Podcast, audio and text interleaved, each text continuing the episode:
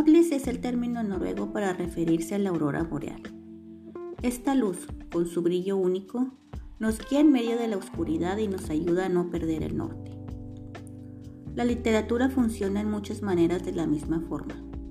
Nordlis Literatura es un podcast literario que analiza esos textos inolvidables, esos textos que lejos de convertirse en anacrónicos u obsoletos, han influido generaciones enteras y han sido redescubiertos vez tras vez como verdaderas joyas que nos muestran lo increíble y asombroso de la creatividad humana. Mi nombre es Guadalupe Ábalos y te invito a que nos acompañes cada lunes desde tu aplicación favorita.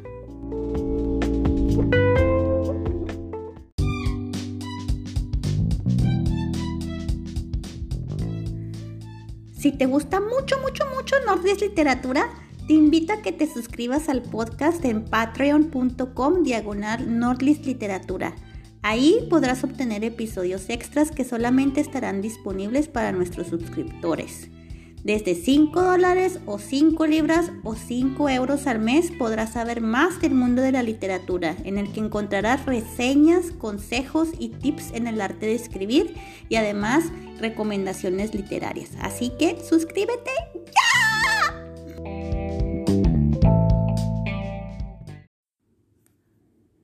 El tema de hoy, obviamente, súper interesante. Es el exilio y la errancia. Y voy a analizar a el escritor japonés Akira Mitsubayashi. Y voy a analizar también a Milan Kundera. Mitsubayashi con el libro Breve Elogio de la Errancia y Milan Kundera con el libro La Ignorancia. Y ustedes van a decir, pues, ¿qué, ¿qué, tiene que ver el uno con el otro? Pues son bien diferentes, obvio que son diferentes, pero lo que quiero analizar en este podcast son tres cosas que tienen en común que yo descubrí bueno, no que yo haya descubierto, pero son, o sea, después de leer los dos libros, cada quien por su lado, sin yo saber que tenía cosas en común, de repente me puse a pensar, dije, ah, mira, pues si hablan de lo mismo, se puede decir que tienen un mismo tema. Entonces yo no sabía, no los leí estos libros yo pensando que, que tuvieran un mismo tema, sino que pues me atrajeron porque pues ya saben que yo soy mexicana, vivo en Noruega, entonces este el tema del exilio, del autoexilio, de ser inmigrante, de ser este el rarito, de ser el diferente, de, de ser una persona errante. Y son temas que siempre me han interesado mucho inconscientemente en un principio y ahora es conscientemente. Sé que me interesa este tema. Entonces, ya que tengo yo eso en común con estos autores, pues por eso fue que me interesó leer el libro.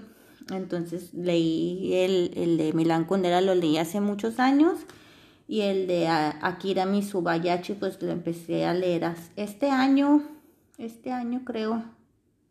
Lo vi en una reseña, alguien quién sabe qué, creo que fue en El País que lo que lo tenían ahí recomendado en Babelia, creo, porque sigo a Babelia en, en el país. Estas son las reseñas literarias que tienen ahí en el periódico español, ¿no? Entonces lo vi, dije, ay, me llamó mucho la atención, que lo compré. Y pues te digo, está, eh, tienen eh, en común, pues es que lo primero es que adoptaron a Francia, Mitsubayashi y Kundera adoptaron a Francia como su país número dos o su país materno, adoptivo, no sé. Eh, Akira Mitsubayashi emigró de Japón a, Francia y vivió ahí muchos años. Y Milan Kundera también emigró a Francia y vivió muchos años, y no es que hasta la fecha vive ahí, pero yo que sepa por lo que dice aquí en el libro de Akira es que ya, ya regresó a Tokio. Pero esto fue en el 2013, así que no sé ahorita en donde viva. Y tampoco me interesa que, vivan donde él quiera vivir. Eh, La segunda cosa que tienen en común estos dos libros, pues es que cuentan su experiencia de, del exilio, de exiliados.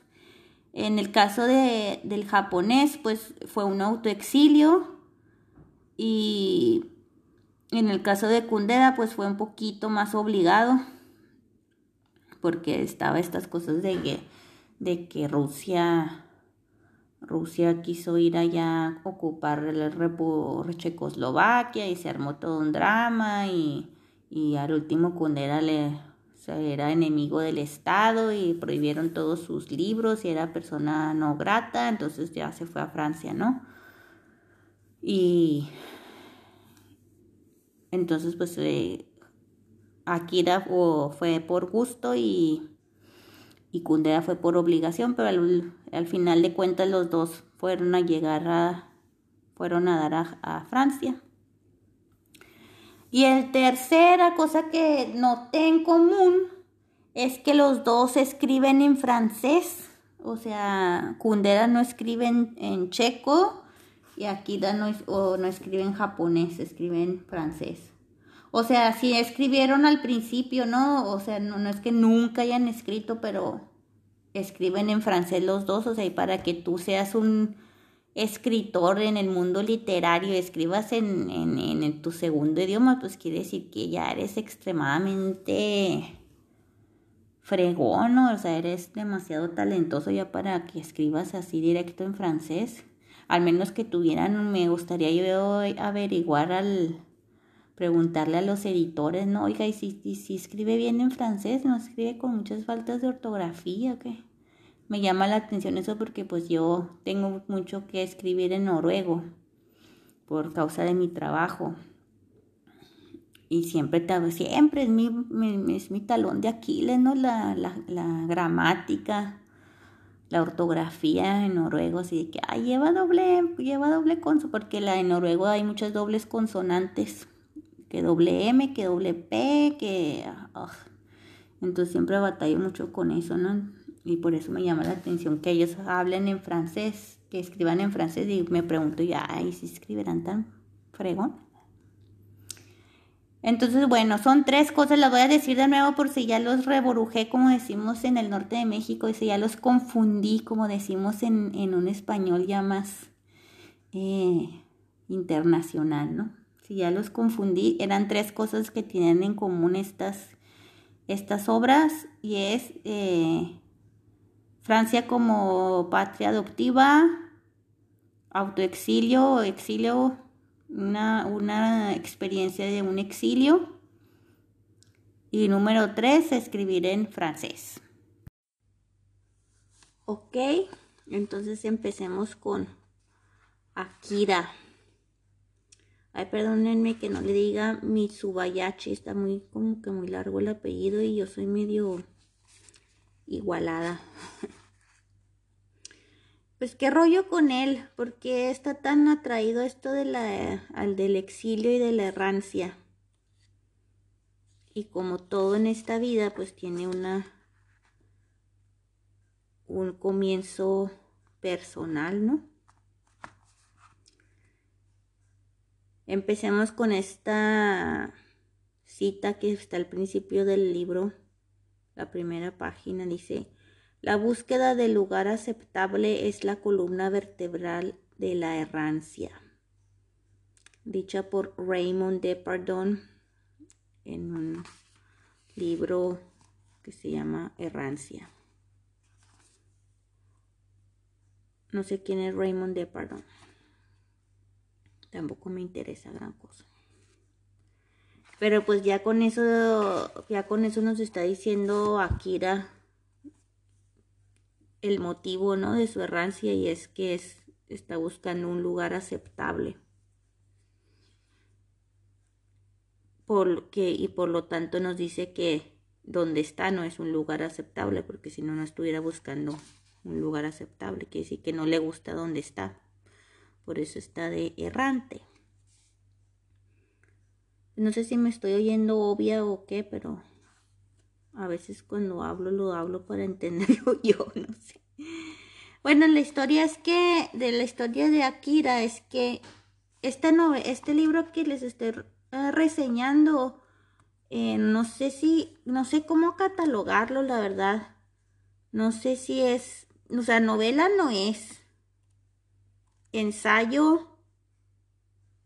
Es ensayo revuelto con novela porque, o sea, es un ensayo de, de lo que es la errancia, de lo que es no sentirse eh, a gusto en su propio hogar, no sentirse a gusto en su propio país, no sentirse a gusto en su propio idioma.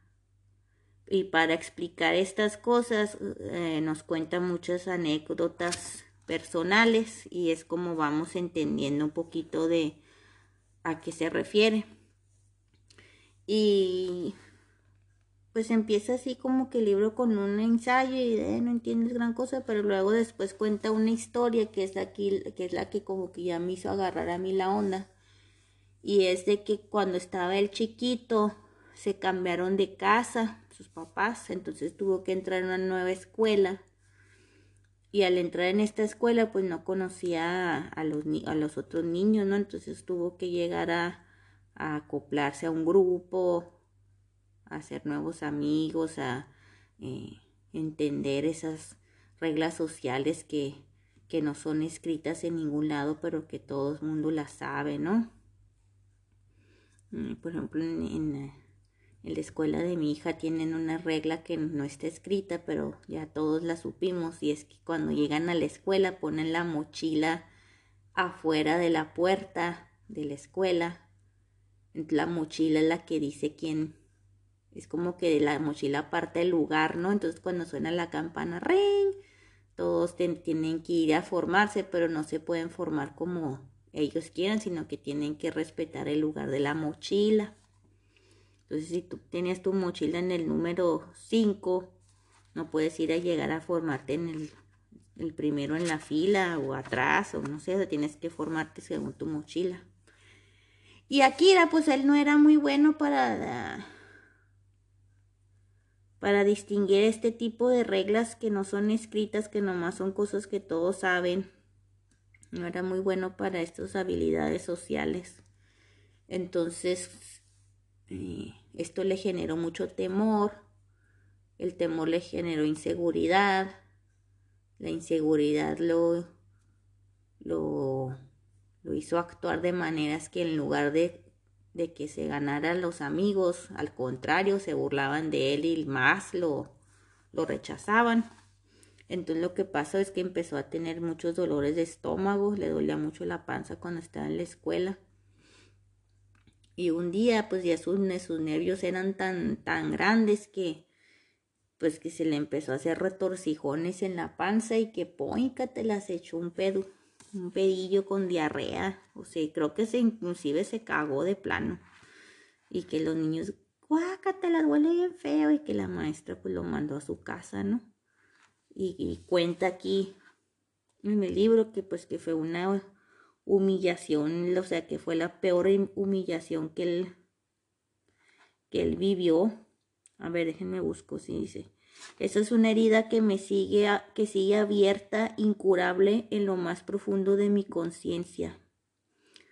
Lo, eh, lo, primero es un sentimiento de rechazo de mí mismo, el de ser como un paria que se ha apoderado de mí en el momento de regreso a casa a causa mismo de la materia fecal que me chorreaba y, me, y que transportaba todo bajo el cielo plomizo. y la segunda herida que le sigue doliendo de modo intermitente es el recuerdo de las miradas de los niños que me rodeaban, me martirizaban y me taladraban físicamente. Yo no veía a los que estaban atrás, puesto que yo estaba en primera fila. Fíjate, entonces ya esto le hizo un trauma tan grande que, que pues que lo marcó el resto de su vida, ¿no? Y así cuenta otras historias así de cuando estaba en la primaria y el bullying y Y este, pero todavía no llego a la, a la pregunta. La pregunta es cómo fue, qué, qué, onda con Akira y cómo fue a dar a Francia. Ya con todo este background, ¿no? Con todo este trasfondo del rechazo, de que no sé, de que en la escuela no, tenía amigos cuando era adolescente, pues que se va topando con un, con un libro de un francés que se llama Jean, Rousseau. Ay, no sé cómo se pronuncia. Jean, Rousseau, Rousseau, Rousseau, Rousseau, Perdónenme mi francés chafa, no, no se habla francés. Bueno, el, libro se llama Las Confesiones.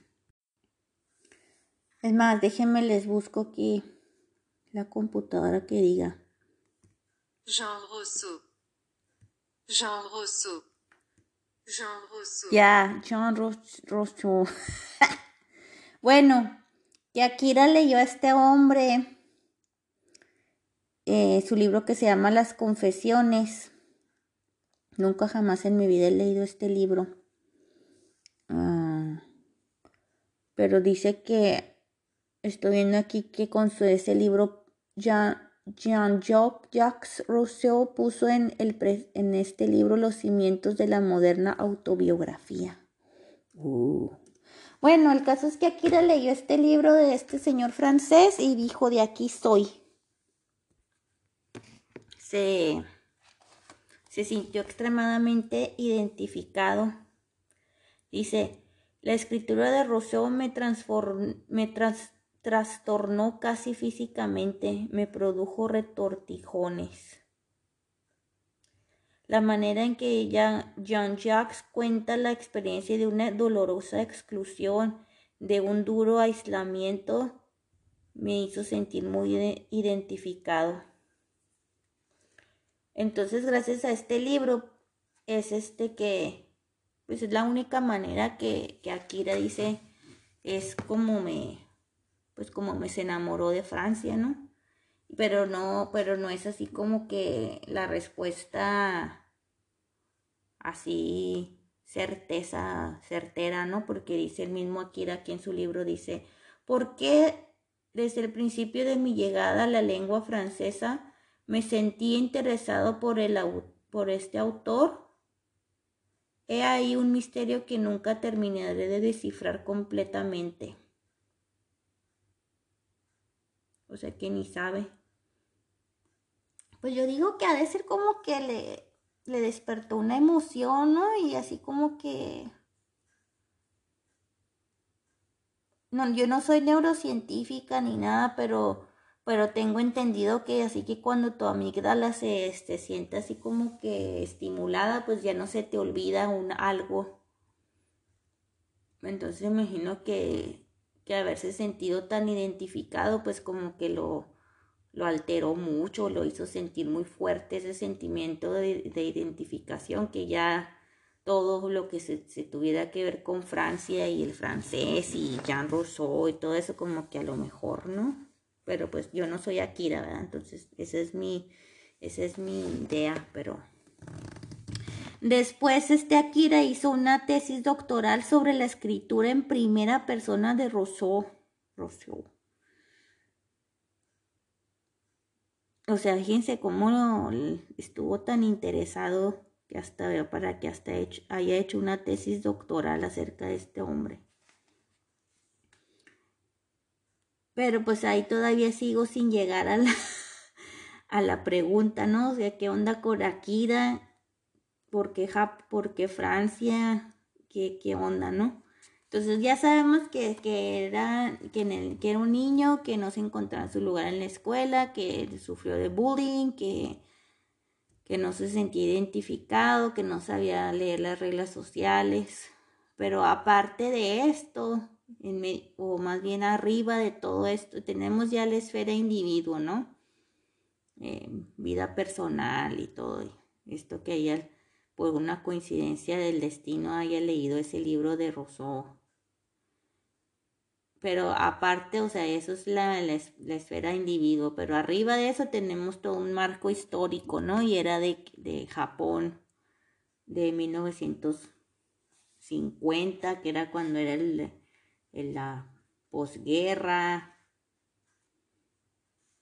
Cuenta aquí muchas historias de, de la historia de Japón en esos tiempos. Y yo, no sé, mucho de historia, tampoco, y mucho menos de la historia de Japón. Pero en este, en este ensayo, guion o novela, pues son muchas materias las que se entrelazan, ¿no? Porque primero tenemos la parte histórica, Japón postmoderno, posguerra del año de, de la década de 1950 para adelante. Tenemos ensayos de, de, que analiza de lingüísticos en los que analiza las palabras y sus, y sus raíces y sus significados. Y tenemos la parte filosófica, que, que por, o sea, el, libro se llama Breve Elogio a la, a la breve elogio de la errancia. Ya con eso nos está diciendo que, él está de acuerdo con, ser una persona errante y, nos da así sus motivos, ¿no? Y, y como muestra pone un botón, ¿no? dice, eh, cuenta una historia así de que también en, cuando estaba en la primaria tenían que cantar el himno nacional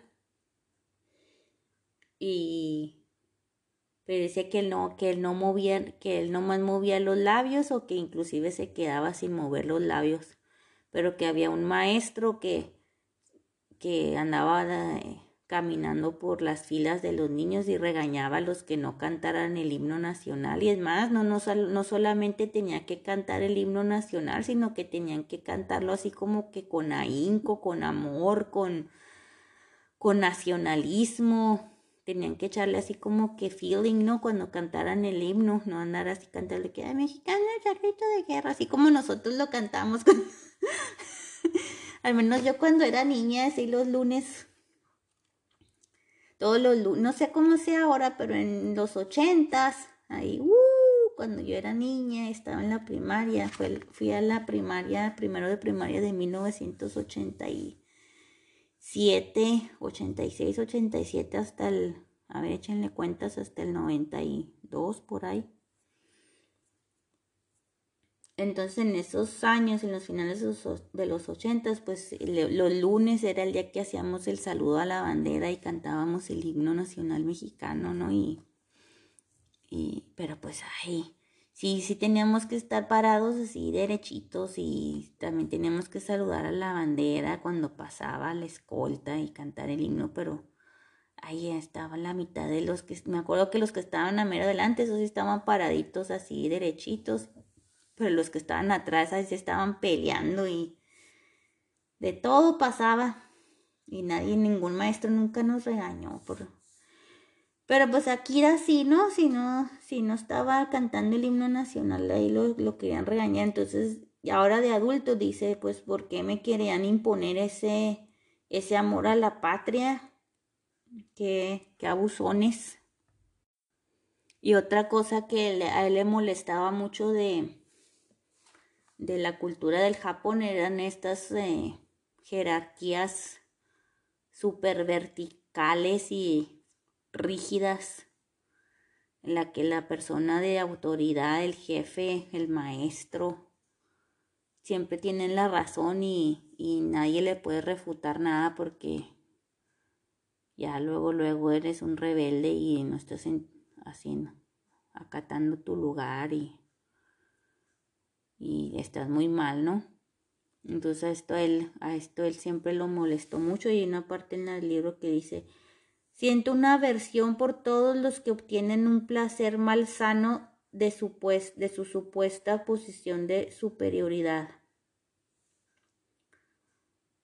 Porque, o sea, como que tratan a los que están debajo de ellos así como que mm, con, así pues con, con ganas de humillar a la gente. Y mientras que a los que están arriba de ellos, pues ahí andan ahí de, de haciéndole la barba o besándole la cola, ¿no? Y eso él siempre le pues le causó mucha aversión y no le gustó. Eso es otra de las cosas que no, no le gustó de Japón. Y pues aquí es cuando entra la parte interesante no en la que en la parte en la que tu personalidad como individuo o tus valores como individuo no concuerdan con la con los valores de la sociedad en la que te desenvuelves o el grupo en el que te desenvuelves.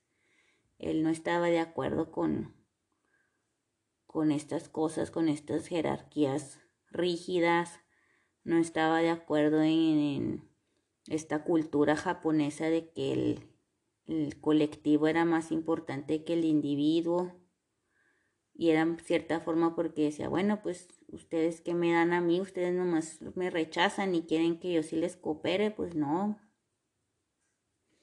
Y otra cosa que le, a él le molestaban bastante era esta la figura del emperador, ¿no? Que, que era como un dios, que lo tenían que, oh no, jamás en la vida se te ocurra criticarlo y que cuentan esto, otra, otra de las anécdotas de que unos maestros que se había quemado una escuela y que unos maestros casi arriesgaron su vida con tal de ir a salvar el cuadro del emperador, el cuadro del emperador que estaba colgado ahí en la dirección. Y, y que decía él, o sea, ¿cómo, cómo defiendes eh, con argumentos, cómo, cómo defiendes lógicamente la idea de que un ser humano arriesgue su vida? Para ir a, salvar un cuadro, o sea, no, no fue otra persona, sino un cuadro de un emperador, o sea, qué que, rollo, o sea, no manches. Todo esto, todo todas estas cosas a él le molestan y, no está de acuerdo con ellas, ¿no? Y, y yo pienso que a lo mejor mucha gente ha, ha experimentado este tipo de, de cosas de me pongo a pensar a lo mejor, imagínate que imagínate una, un americano, un gringo, ¿no? Que, que él diga, no, pues mientras tenga casa y carro y, y no me falte nada, pues estoy bien, o sea, no necesito tener un super carrazo y no necesito tener eh, dos garajes y una super casota para estar bien. Obviamente que va a ser criticado, ¿no? Porque pues me imagino en Estados Unidos es como que una cultura más capitalista de que entre más, pues mejor, ¿no? Y, también aquí en Noruega prevalece mucho eso, ¿no? De que eh, trabaja más para que ganes más, para que tengas una casota, porque tienes que tener casa, tienes que tener cabaña, tienes que tener eh, garaje, y no es más, no garaje, sino dos garajes y los carros afuera del, del, del garaje porque adentro de los dos garajes tienes que tener una lancha, una moto, bicicletas, tiendas de campaña, esquís. Entonces imagínate la, la idea en, en, algunos países en estos últimos años es de, de, tener más y tener más y tener más y luego tú eres una persona que dice, no, pues sí, mientras estoy bien, mejor, ¿no? Y no, no quiero trabajar tanto quiero hacer lo que me gusta y no, ¿no? Y, y estoy con mi casita, estoy bien y con mi carrito estoy bien y no necesito más. Entonces, pues va a ser criticada, esa persona pues va a ser criticada y va a ser eh, tachada por como perdedora, ¿no? O como conformista. Otra gente le va a decir, ay, tus hijos merecen más o ¿no? Y así, ¿no? En todos los países y todas las culturas, ¿no? En el caso, de, por ejemplo, de México, a lo mejor alguien que, que diga, no, pues a mí no me gusta esto del compra, compadrazgo, de que alguien le den un trabajo nomás porque es amigo de, o porque es de, que en México tienen esta eh, expresión, una persona de confianza. Pero digo yo, ¿será la persona más capacitada para el trabajo? Y así, ¿no? O el clasismo de México, ¿no? A lo mejor si tú eres una persona eh, muy morena de, de, tu piel o muy gordita, ¿no? Pues obviamente que quién es el que es más aceptado, pues es el blanco y delgadito y el gordito y morenito, pues nadie lo quiere, ¿no? Y el que está mal vestido, nadie lo... Entonces si tú eres una persona que te molesta mucho así, es que el, clasismo y el racismo, pues obviamente no, no vas a estar a gusto en México. Y ejemplos, pues, uh, pues hay, uh, millones, ¿no?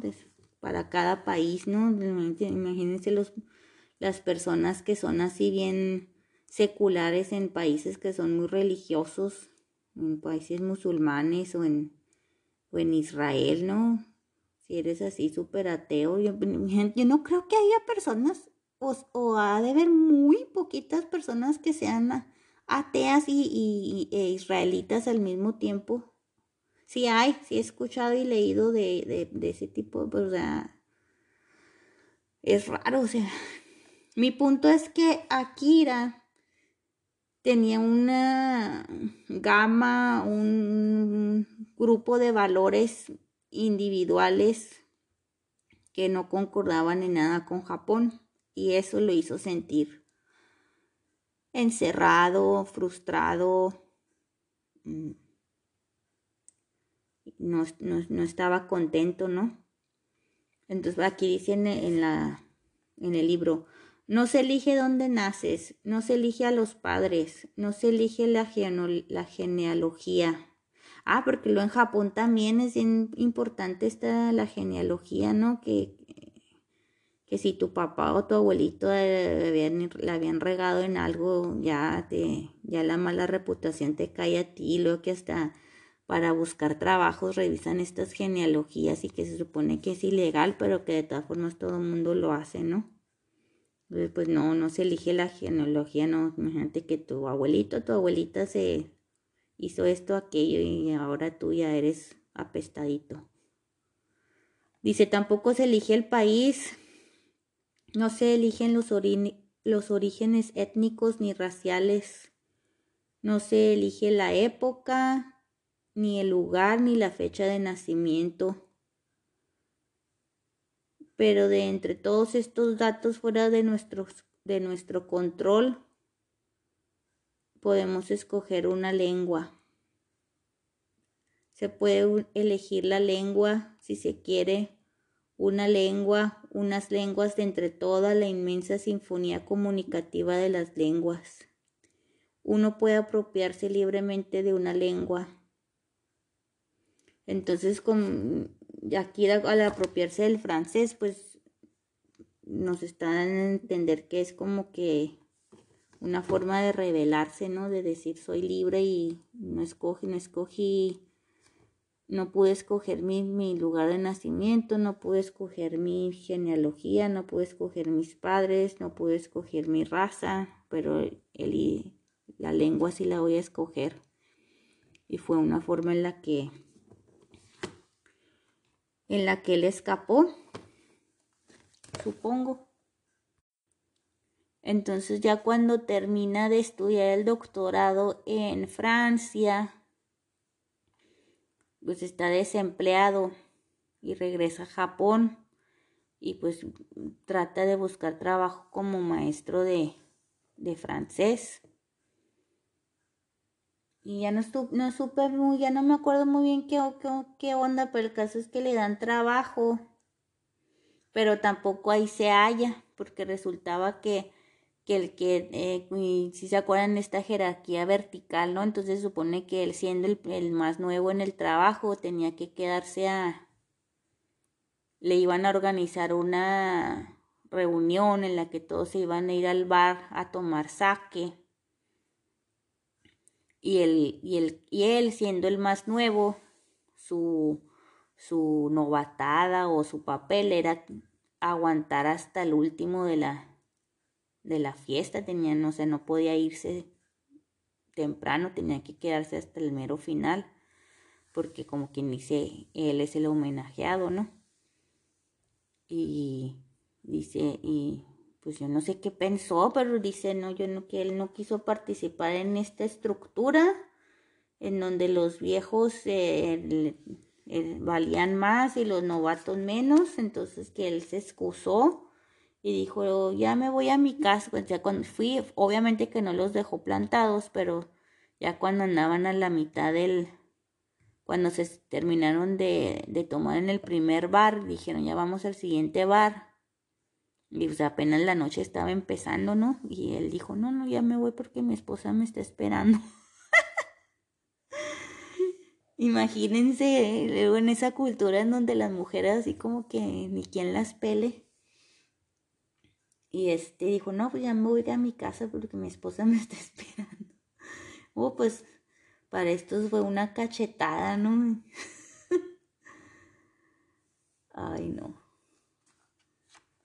Y, no lo, y lo hizo sabiendo que era que era una regla social que ellos tenían, que él tenía que quedarse hasta el último, pero dijo, por mis huevos ahora no me quedo porque yo hago lo que me da mi gana, estoy en contra de sus reglas. Yo no me yo no me inclino hacia nadie, ¿no? No, pues nomás los dejo ahí todos plantados, pero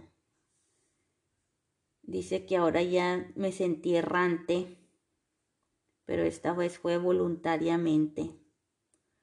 Y esto me llama mucho la atención, que llegue a un punto en el que ya se, él solito se excluya voluntariamente. Porque digo yo, no, pues entonces aquí hubo un proceso, ¿no? Primero cuando era niño,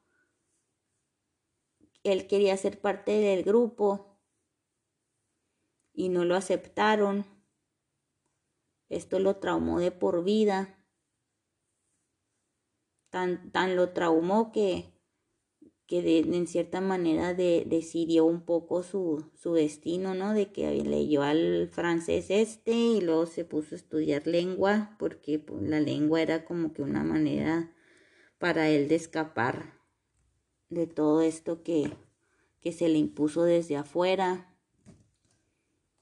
Y pues supongo que también tenía talento para aprender idiomas y, y estas ondas, ¿no? Pero bueno, usó ese talento que ya tenía a lo mejor innato y lo encaminó hacia el francés para sentirse libre. Y luego cuando terminó de estudiar, quién sabe por qué ya no se pudo quedar en Francia, que se tuvo que regresar a Japón por motivos de trabajo. Y estando allá, pues es cuando ya dice, ya elige, dice, no, pues como que se empezó a topar con las mismas estructuras, como que después de todo ese tiempo haber estado en Francia, no, de todas formas sigue la cosa igual, en la que tenía que el jefe se le tenía que estar siempre de acuerdo con él, hacerle la barba, que si el jefe dice azul, pues es azul, aunque tú lo veas color verde, no le puedes decir, no puedes refutar al jefe y decirle, no, esto es verde, que no, no, jamás en la vida se les ocurriera, entonces entra con, e, regresa a Japón y ve todas estas estructuras que no han cambiado y, es cuando dice, no, pues ahora voluntariamente el hijo, el hijo se rebelde. Pero digo yo, pues ¿qué le costaba irse a emborracharse con, con los compañeros y ya hacerse la vida más fácil? Al otro día, ay, qué bien la pasamos, ¿no? Y a lo mejor pues iba a estar más, un ambiente laboral más tranquilo. No es como que, no es como que si fuera una mujer le dijera, ah, tienes que acostarte con el jefe para que te, para que te temen en cuenta en la mesa directiva. O sea, no es, no es tan, nomás era una emborrachadilla en el bar. Pero pues a lo mejor él tenía sus valores muy, muy, muy arraigados, ¿no? Que decía que ni aun esto era, era aceptable para mí. Y entonces, pues ya entra en la parte del libro, pues entran muchos debates filosóficos, ¿no? En, en esto de las escapatorias, de, de escoger una lengua para escapar de su, de su realidad, eh, que la rancia es como que más o menos buena porque quiere decir que, que le das importancia a tus opiniones individuales, mm, que tienes como que pensamiento crítico y racional en la que dices, no, analizas las, las reglas y dices, no estoy de acuerdo con ellas o o pienso que no es buena idea esto. Y, y pues por un lado está bien, pero digo yo, pues aquí es donde entra mi refutación hacia Kira, digo yo, pues ya, supéralo, campeón.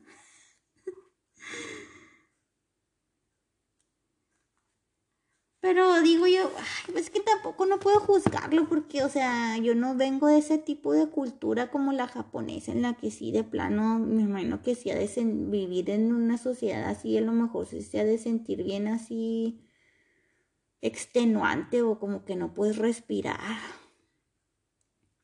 Inclusive, pues sabemos que, que las tasas del suicidio en Japón son bien altas y que casi todo el mundo vive soltero y y que aunque es un país así muy educado, que vemos los videos en los que se suben al metro todos así en filita y que no tiran basura y que son así como que muy cívicos, sabemos que por dentro pues eh, mucha gente no, no es feliz, ¿no? Entonces pues a lo mejor eh, digo yo, ya, ya supera al hombre, ya este... No, no, no estés tan, eh, o sea, como que me, lo juzgo o como que me molesta la parte en la que en la que deja que episodios de la infancia ya ya dominen su vida de una manera así muy contundente.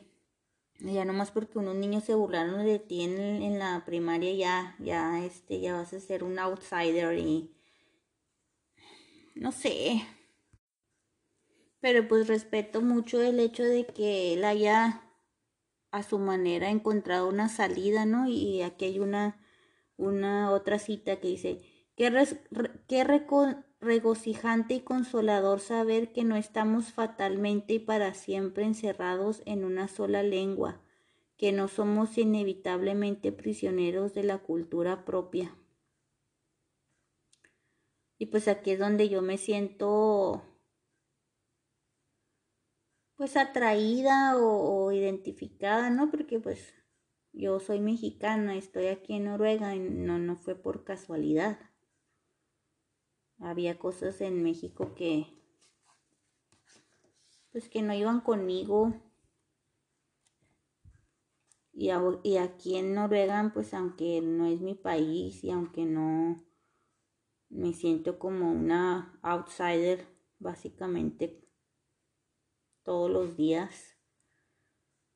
Pues ya estoy acostumbrada a que me la gente me voltea a ver en la calle porque yo tengo el cabello negro y aquí pues todos son escandinavos, ¿no? Súper rubios de cabello, de ojos azules, ¿no? Y, y yo ahí la extranjera que todo mi cuerpo, mi, toda mi manera de, de ser y mi manera de, mi físico me delata, ¿no? Mi, acento.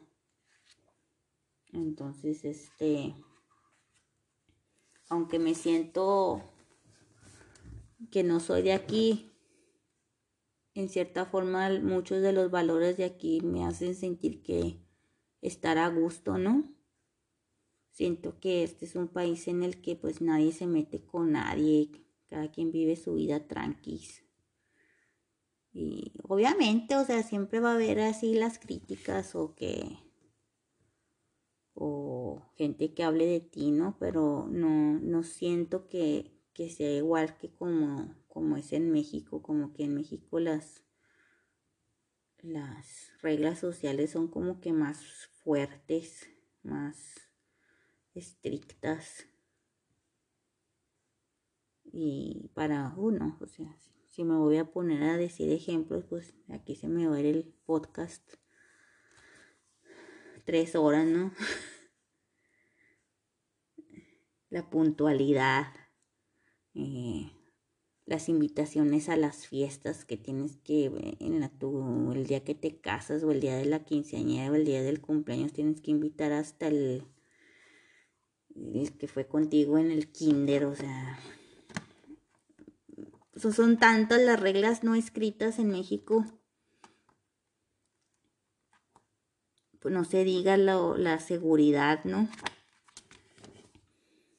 Yo, yo considero que que es así como que ultraderecho humano poder caminar por la calle sin temor de que alguien te vaya a robar, mm, violentar, violar, matar. O sea, es básico andar en el mm, afuera y, no, no, tener ningún miedo de ningún tipo. O sea,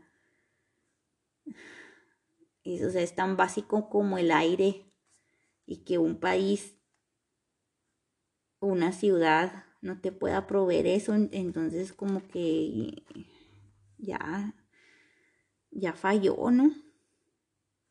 Mm, o sea, no puede salir a la calle. Cerré la llave, cerré la casa, dejé las ventanas cerradas. Uy, eh, la bolsa que no la, la tengo que tener con el zipper cerrado. Y, y cuando, ay, no, no, me voy a quitar los anillos porque no quiero que me... Ay, y que en la, en la casa la tengo que dejar la televisión prendida para que no piensen que, que está la casa sola. Y todo este tipo de cosas, dices tú, ay, no, no, no, no. Y pues hay gente que, pues sí, no estás en desacuerdo con ese, con alguna cosa, entonces hay gente que decidimos decir, pues de, aquí no soy, yo no estoy tan, tan en desacuerdo estoy de esto que digo yo, pues mejor me voy a otro lado. Supongo que ahí en México hay millones y millones de personas que dicen, no nos gusta la inseguridad, no, no creo que haya personas que digan, que digan, ah, a mí sí me gusta porque lo siento como una aventura. Pues me imagino que no, ¿verdad? Me imagino que a nadie le gusta la inseguridad. Y pues unos pocos, unos pocos decimos, o no, muchos. Imagínense cuántos millones de inmigrantes hay, mexicanos hay en el mundo. Todos los que están en Estados Unidos, en Canadá, en Europa. Entonces, pues algunos de nosotros escogemos irnos a otros lados, otros dicen, no, pues no puedo hacer nada al respecto y me aguanto, se, se quedan. En el caso de Akira dice, me gustan los errantes, los personajes en errancia que se alejan de lo natural, lo natal, lo maternal. Me gustan los que miran lo próximo como lejano. Me gustan los que se atreven a deshacer los lazos preestablecidos para establecer a otros a su conveniencia.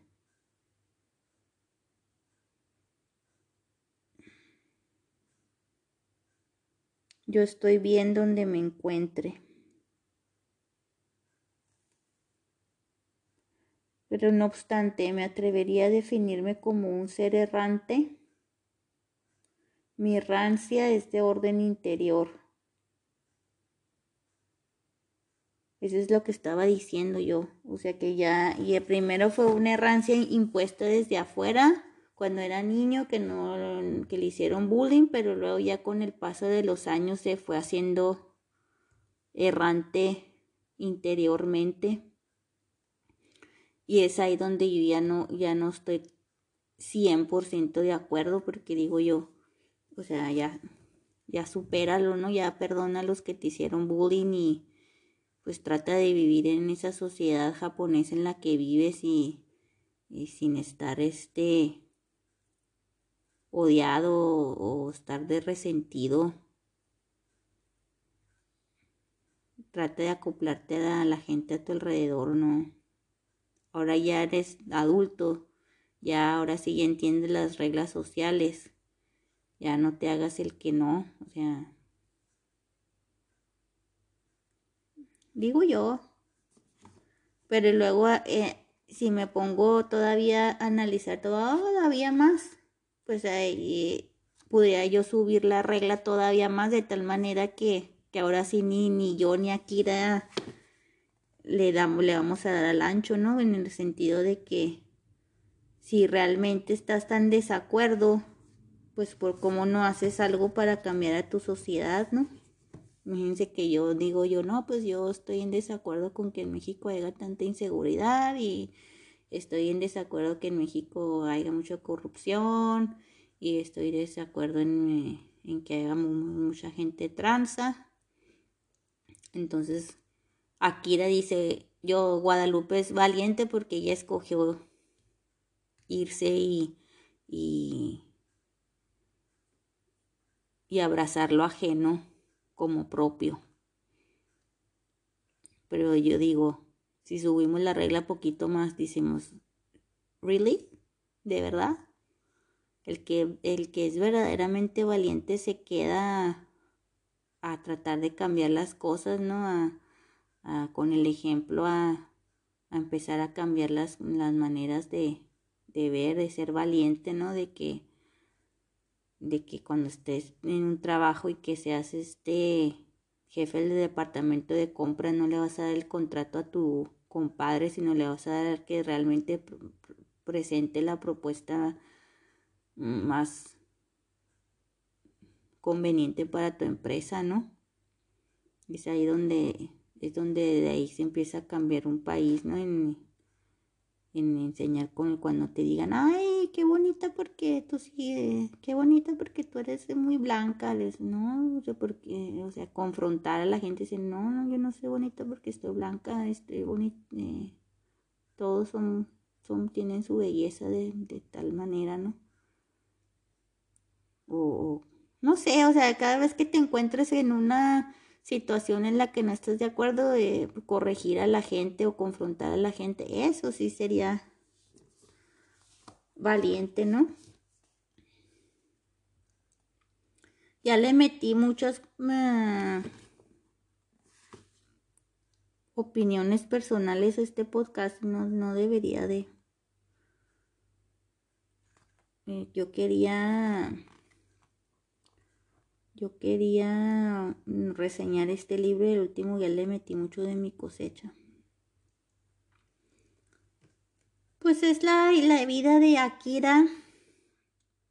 En algunas cosas te les digo que me sentí identificada como extranjera, como persona que no estoy de acuerdo en muchas, eh, o sea, como mexicana no estuve muchas de, cosas de acuerdo con México y ahorita como Noruega tampoco no, no digo que esté de acuerdo con, con todo lo que Noruega, la sociedad noruega practica o los valores de la sociedad noruega. No estoy de acuerdo en, en absolutamente todo, pero pues eso es lo que nos forma como individuos, ¿no? Que, que es las decisiones que tomamos. Pareciera cuando dice Akira eh, que no se elige dónde naces, no se elige a los padres, no se elige la genealogía, no se elige el país, no se elige los orígenes étnicos ni raciales, no se elige la época, ni el lugar, ni la fecha de nacimiento. Cuando dice todo esto, dices tú, uy, te sientes así como que en una cárcel, no si es cierto, no escogí nada de esto y todo esto me define. Y o a primera vista pareciera que que somos así como que los seres humanos somos así como que prisioneros, ¿no? Del destino, de las coincidencias. Imagínate que te cuenten la historia de tus papás, cómo se conocieron. Pues la oyes y dices tú, ¡ay! Pura coincidencia.